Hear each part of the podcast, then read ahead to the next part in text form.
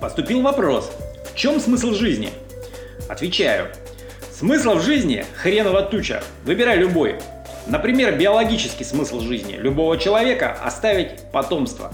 Как можно шире распространить свой геном по нашей планете. С одной стороны, способствовать выживанию и процветанию человечества как вида, а с другой выигрывать во внутривидовой конкуренции, расширяя свое генетическое присутствие в популяции. Ну вы поняли. Не нравится? Есть еще социальный смысл. Своими действиями сохранять стабильность общества, способствовать развитию социума, в котором ты сейчас живешь.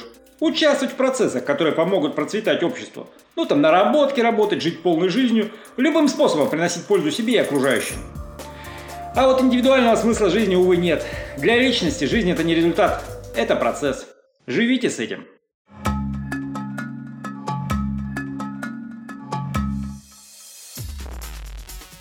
Поступил вопрос. Мой друг иногда ведет себя неадекватно. Что делать? Отвечаю. Неадекватность – понятие растяжимое. Может то, что тебе кажется неадекватным, для него самое, что ни на есть адекватное. Но если его поведение явно выбивается из социальных стандартов и установок и пугает тебя, то единственный способ преодолеть его неадекватность – прекратить дружбу с таким человеком. Ну или сдать его ментам или докторам. Дело в том, что многие расстройства психики начинаются с невинных мелочей, которые кажутся слегка эксцентричными. Но неадекватность в мелочах служит прикрытием неадекватности мышлений и ведет к неадекватности восприятия мира и окружающих людей. Кончится это может плачевно, в том числе и для тебя. Так что run, Форест, run. Живите с этим.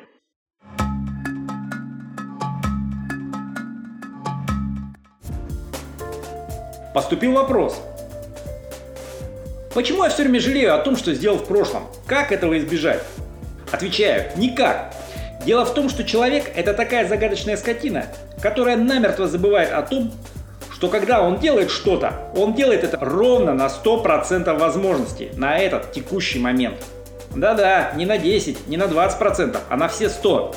Но через некоторое время, в том числе и благодаря открывшимся в результате поступка возможностям, мы видим, что тогда можно было поступить по-другому, гораздо продуктивнее, затрачивая меньше ресурсов.